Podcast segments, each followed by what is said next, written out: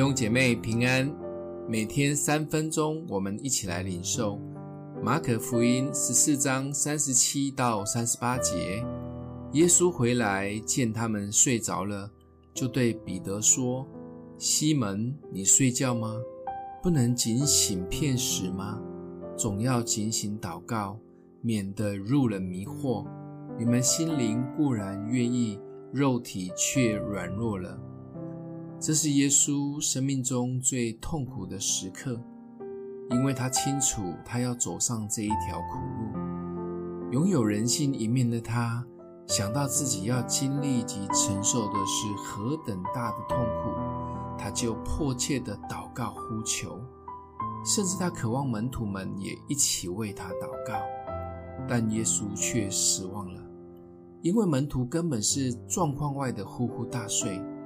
耶稣连续三次都叫不醒门徒，但耶稣怜悯他们身体的疲累，只是在最后一刻时，他不忘提醒他们，总要警醒祷告。只有这个秘诀，才能让软弱的身体不致影响心及灵。唯一可以胜过肉体软弱的方法，就是警醒祷告。或许我们的心都知道什么可以做。什么是不讨神喜悦的？甚至在教会传讲真理信息的一些领袖，也听到有人跌倒或做了不该做的事情，就像这个场景一样。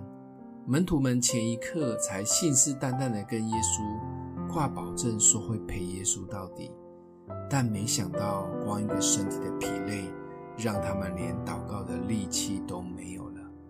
这就是为什么保罗曾感叹。立志行善由得我，行出来却由不得我的。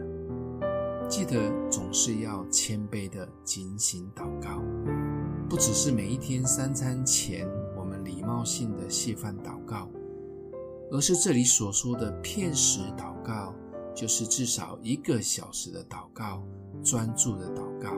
这是唯一可以抵挡迷惑的秘诀，也是耶稣最后的提醒。